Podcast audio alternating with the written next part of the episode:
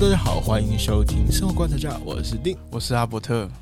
哇，真的是，就是上一次我们讲完人才啊，人口外流，对，然后呢，阿伯特真的有点真情流露。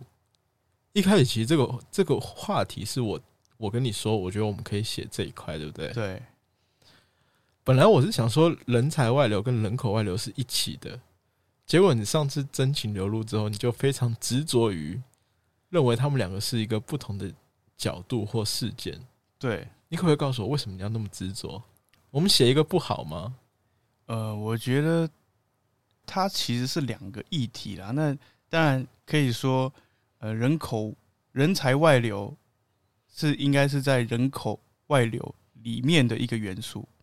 对啊，我觉得是啊，就是涵盖。那我们想要把人才外流拉出来讲，是因为这些现象呢，呃，在我们生活中常会看到。那我们来先说明一下这个。等下我我要先跟大家说一下抱歉了，可能我们这个话题有点钻牛角尖，或者是说，对我就是希望就执着嘛？自己的我们希望可以透过这样子来区别一下人才跟人口之间的差异。人才就是除了人口以外，它有才干的。好了好了好了，对不对？本来我帮想帮你跟大家先说一下抱歉，结果你就我我觉得应该还是有人会想要继续听，就很兴奋，就一定要我就想要说明一下，OK 了。对，基本上我在整理这些内容的时候，呃，会从一个构面去出发，但这个构面它其实就是竞争力，竞争力。但是你说竞争力，其实人口跟人才都有啊，可是人口里面包含人才嘛，人口里面可能还有是学业嘛。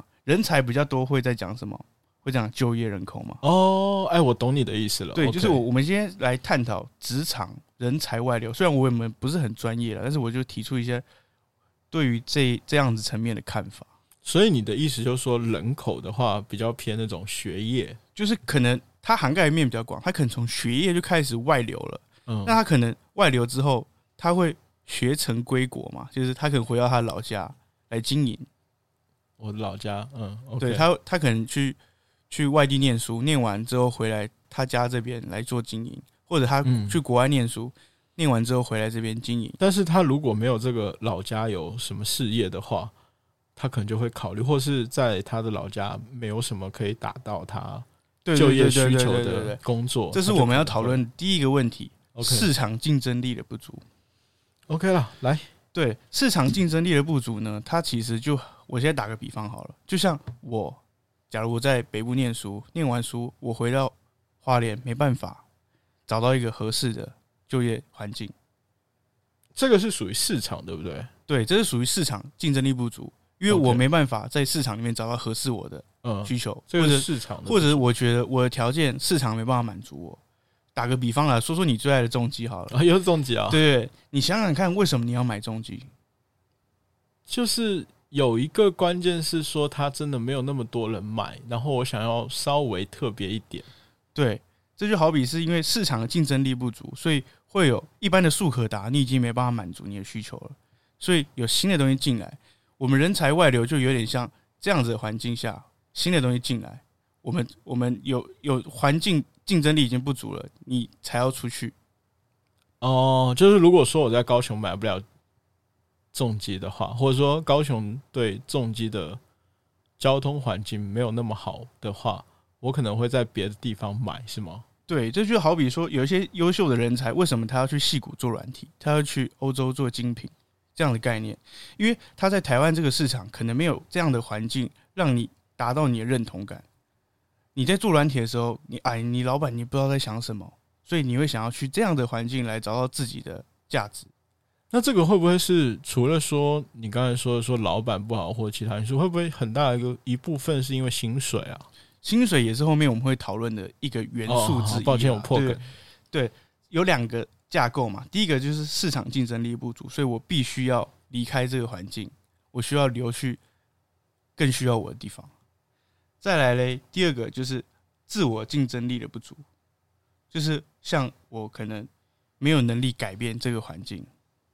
我目前没有办法改变现在这个就业市场环境，所以我留去外面做训练。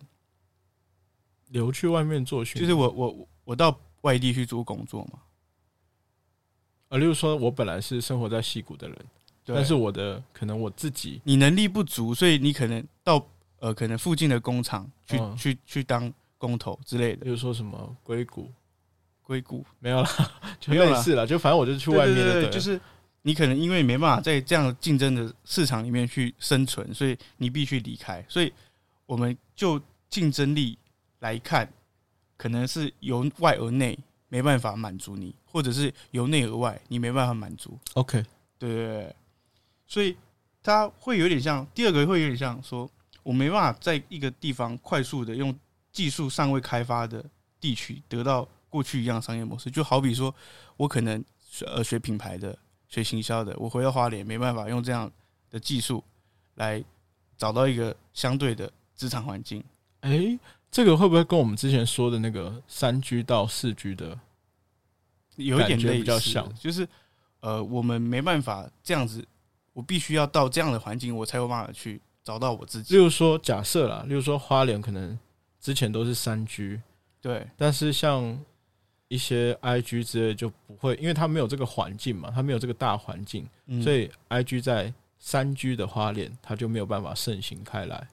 对，这就有点像上次人口外流我们提到的这个呃，医师去美国不去花莲这个概念，有没有大家有没有哦印象？好了好了好了它其实是会有点雷同的。，OK，那接下来嘞，接下来嘞，我想要大致把这个条件呢来做一些面向的切割啦，就希望可以更明确的找出一些关键要素了。首先，第一个就是职场环境，就是我们为什么会想要做做外流这件事情？职场因为职场环境外流嘛，对。可能就是你想要去挑战你自己，职场环境外流挑战自己有吗？因为你可以去国外工作，是不是代表你条件是优越的？对吧？就是好比你现在像我之前有去海外工作经验，我会觉得，哎、我这样子在社交里面是不是讨论度高一点？对我来说，是我人生的加分嘛。所以人才外流有某种条件是，我把它认定在呃职场环境，我因为这样职场环境可以来衬托我跟别人不一样。或者是说我这样说好不好？就是例如说，你可能要学服装设计，或者是说像我们说的科技类的。嗯那如果你工作之前是在欧美的话，嗯这样子，因为那里的这种风气或者说他的职场环境比较好行一比较盛行一点，是对我回来是有加分的嘛？对，或者是说你在同才群聚之中，跟你朋友讨论之中，你的话题性会高一点，所以它是来衬托自己的一种优越感。哦、又是优越感，它的一个启发点，有可能是因为职场环境可以让人才外流，哎、那你之前在香港是什么的情况？就是朋友找我去嘛，然后我其实当时也有一个一点是，哎、我觉得是还蛮特别的经验，那你要把握嘛，对吧？哦哦，我懂你意思了，因为香港嘛，你也没有去过工作过，相对来说，至少爸爸妈妈会觉得，哎、他是一个骄傲。哦，是啊，你爸爸妈妈以你骄傲，没有啦，我我说打个比方来哦传统思维会有这种想法嘛，就是哎、诶他在国外工作，听起来好像很屌。哦，这也算了，对对对对对，这是第一个条件。第二个条件呢，就是薪资，刚刚才你提到的，对啊，薪资啊，对，因为有时候薪资这个才是大家会最 care，就是在这样的环境下，我们待不住。因为我觉得现在台湾有个状况，就是我之前有跟你有问过你嘛，嗯，你喜欢如果是你的话，那你选择你要高物价高薪水，还是低物价低薪水？我的话嘛，我应该会选择高高物价高薪水。因为你的选择会比较多，对不对？然就是我可以支配的，我可以支配的条件是比较充沛的。嗯，对，他就有点这样子吧，就是薪资的部分。对当然，大家都希望有高薪水了，但是其实我们也要看一下自己的物价。那薪资条件，我觉得其实也包含了物价。如果它会影是影响薪资条件的对啊，它一定是啊。嗯，那所以对这一块的话，你是怎么想的？物价嘛，我我会比较认为是大家看到的是条件呢、就是会换算到自己的目前可能你你在国外跟在台湾的条件是差别在哪里？哦，我大概懂你的意思了。就我们前面第一个说的是职场环境嘛，对，就是我去那边跟我在这边是有什么不一样？我在外面感觉好像比较厉害，就有可能你会，如果薪水不够高的话，你会希望他职场环境比较好。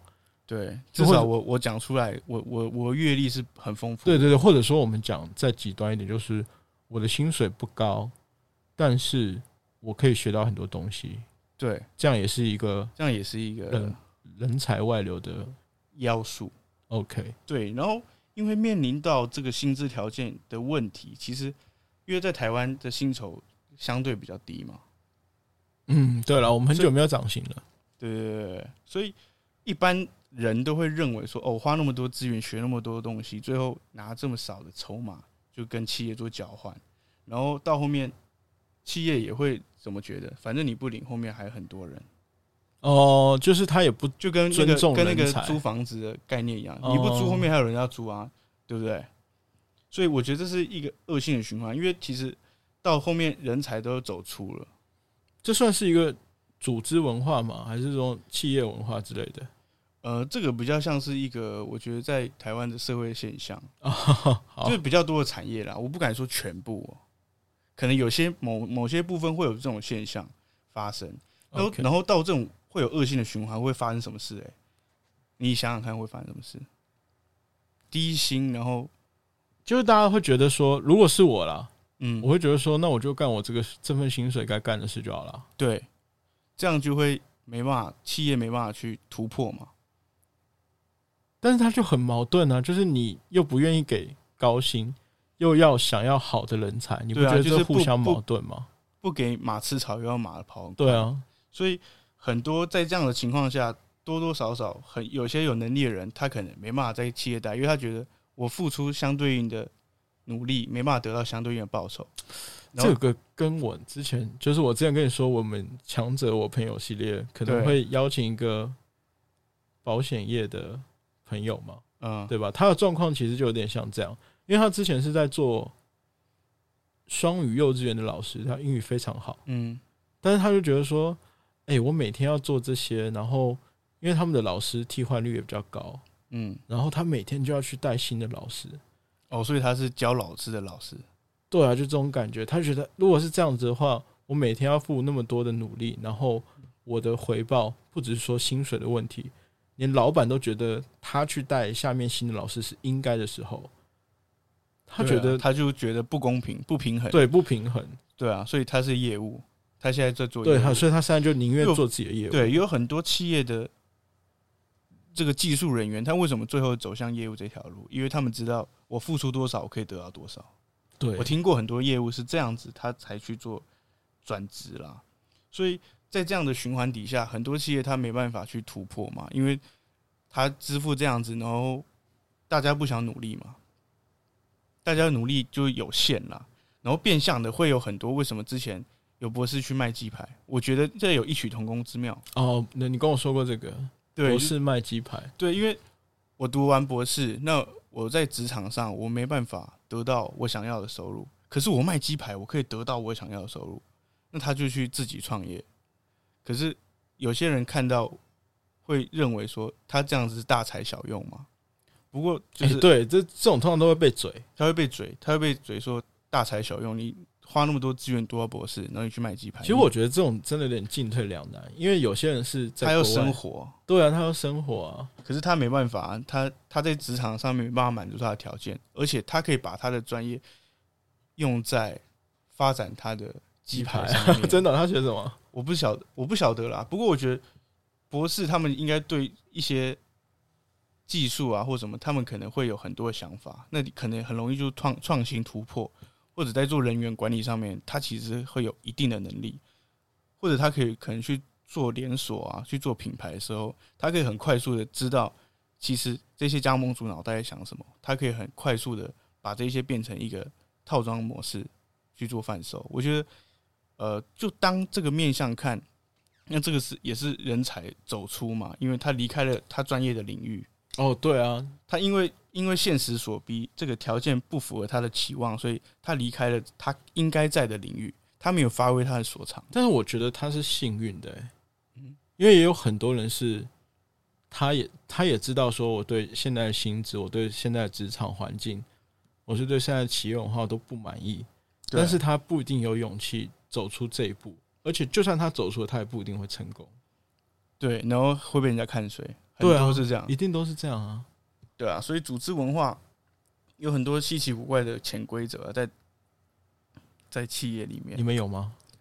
呃，你看你有被潜规则过吗？哎、想挖坑，我现在我觉得企业里面都或多或少会有了。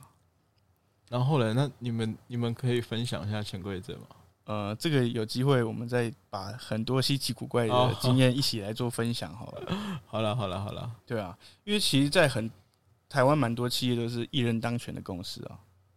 那我觉得企业有时候也蛮奇怪，就是你看我们现在教育，或者说我们喜欢日本文化，我们在继职教育的时候，其实有讲到这一块，对就是我们在我们希望培养一个是专业的人才，但是往往我们在公司里面，或是到真正就业的环境里面，老板或者说上司会要求你去做更多，嗯所以现在很多年轻人都有这种感觉，我不知道你有没有，我有这种感觉，就是我在学校里面学到的，我出来完全不够用。或者是说我的专长是什么，但是你没有尊重我的专业。哦，好了，我等下我感觉要被你嘴了。对对对对，不是我没有要嘴你啊，我我是想要说表达，就是其实，在很多像我们做品牌的企业里面，很多客户啊，他们可能他们都有雇佣行销人员，他们都有雇佣研发人员，哦，你说他们 gay 搞吗？不是他们给搞，他们有想法，他们想法也是跟呃时代是接轨的，不过他们老板不认为，所以就后来这个这个方案可能就照他的老板的方式在执行，那他们请你们干嘛？这就是很矛盾的地方。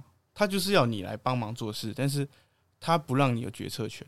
其实很多都会发生这个状况，哦，有啦，有这种感觉啦。就是你没有决策权，可是你要你要做东西出来，所以这个是呃企业组织文化常常会发生的一些问题。因为我们之前有认识几个设计系的朋友，嗯然后他们都通常都是，就是他们他要们都很有想法，对交案子的时候，又会担心说这个那个。就是会不会不符合他们公司的发展，或者是老板的老板要求有可能又要改这样，很多都会这样是蛮麻烦的。就常常会没办法去达到自己想做的事情。我觉得比较多是在这个上面会发展出来。所以目前我们讲这个，不管是人才外流还是人口外流，其实都是一个外流的现象嘛。对，那你呢？你自己会不会？人才外流嘛，我我觉得对啊，像我像我就我我就是可能是在一开始我提到的那个架构下建立，我自己竞争力不足啊，所以我没办法在花莲这个区域创造市 场。哦懂了，要改变市场，是是对我还是没有能力创造市场。哎等到我市场能力足够了，我有办法改变市场之后，我就会返乡去去发展这件事情。所以那个阿伯特董事长什么时候带上我？呃，不是吧？我在等你飞、欸 没有，我自己是觉得蛮有趣的啦，因为我没有想到其实可以把人口外流跟人才外外流分得那么清楚。我我希望这个人才外流会比较偏向着重在企业或者职场上面我们碰碰到的问题。为什么我们会外流？我们为什么会离开这个地方？我们为什么要离开台湾，去别地方工作？是因为这边没有环境吗？还是这边条件不够优渥？还是我要去调整我自己，我要让自己变更强？还是我希望我在群体里面是很杰出的，我要去外面挑战我自己？我觉得有种种的因素啦。不过我希望可以透过这个内容来跟大家沟通，人才外流跟人口外流其实是有差别的。人口外流会比较着重在资源分配不均上面，人才外流会比较着重在呃职场能力或者是什么创造市场这个上面。对啊，走心了，天哪！就是听起来很像啦，我我也觉得很像啦。所以为什么要呃，我希望是可以切开来说明，因为我相信很多人他们你们也有这种外流的现象。啊，高歌那个唱一首那个唱一首什么？长长哎，那叫什么？夜？长途夜车哦，哦，长途夜车，对啊，又要唱长途夜车，长途夜车是主题曲。没有，真的有点感动。对啊，我觉得长途夜车它其实可以也是说明很多人人口外流，那人才外流当然是包含在人口外流底下的一个元素嘛，就是职场职场造成的外流。而且我们有看过很多报章杂志嘛，他们都会说很多呃职海外职场高就的人才都回不来，他们都很想表达一件事情，就是因为这样市场容不下这样的人，企业容不住这样的人，我请不起。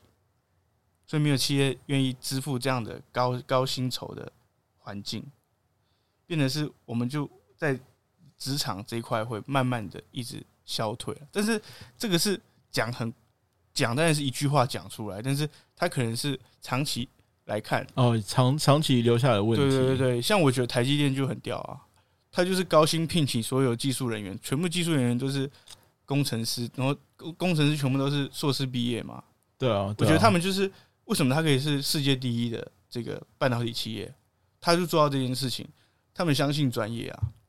我不知道该不该讲这一块，就是但是的确，贾博士那时候，我不是说他有那个哦，比尔盖茨评价贾博士跟马斯克他们的差别吗？对，有一点，贾博士就做的很好，他好像花了百分之多少，百分之六十还七十的时间，他的工作时间实际上是用来招募人才的。我、花很多时间在招募，对他认为，就是在公司里面，人才啊，嗯，是由上面的人，人才这种事情的重视程度吧，嗯是由上面的人带动下面的人。如果你的顶头上司他是一个非常注重人才的人，嗯，你就会发现他也会带着下面的人一起往下挖掘人才，这种感觉。就是他希望整个组织团队是很健全的、很完整对的，对对，然后觉得整个驱动整个企业，所以他也算是蛮有趣的一个哇，他花很多时间呢，他真的花很多时间。难怪他的产品这么特别。他们就是用户体验吧。我觉得它 Apple 产品特别不是说它的市场定位这种，我觉得都还好。但它的确是给我一个用户体验，他就是要让你戒不掉，对它的确就戒不掉。戒不掉，就是可能你用 Mac，然后你用 iPhone，然后它里面还有系统可以互通，你现在用 Mac，你觉得你回得去那个吗？Windows 系统吗？不习惯了，不习惯，不太回得去。它的系统性很好，就是你可能手机可以串联电脑，然后又可以串联到可能你的耳机啊，然后有的没的手表，全部都可以串联在一起。对啊，就是你只要入了它这个坑，通常都很难再走出去。对啊，所以他其实蛮用心在做人才这个训练，所以我觉得他们成功企业不是没有道理了。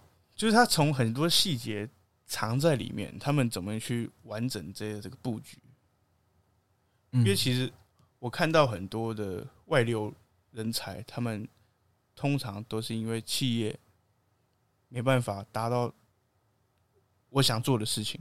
这些我想做的事情未必是这个呃很很很超过的，他可能就只是想要为公司好。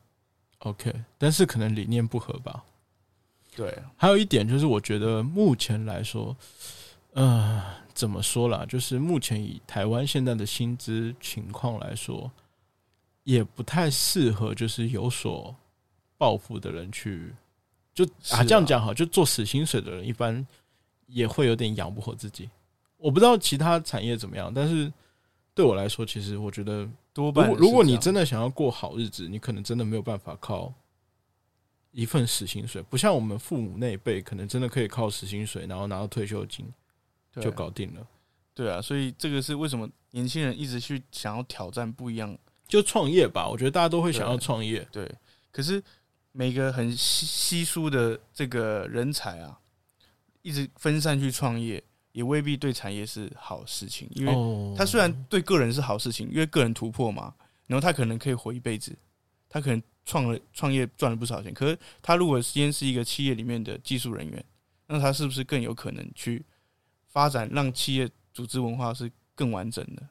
哦，我懂你意思，就就有好有坏了。，对，所以我我我比较思考到这个主题人才外流，它其实影响到的就是我们大型企业的发展完整度，是不是会因为在这些条件的限制下，渐渐的都会疏离？OK，对，那这样人才外流跟人口外流应该会比较明确。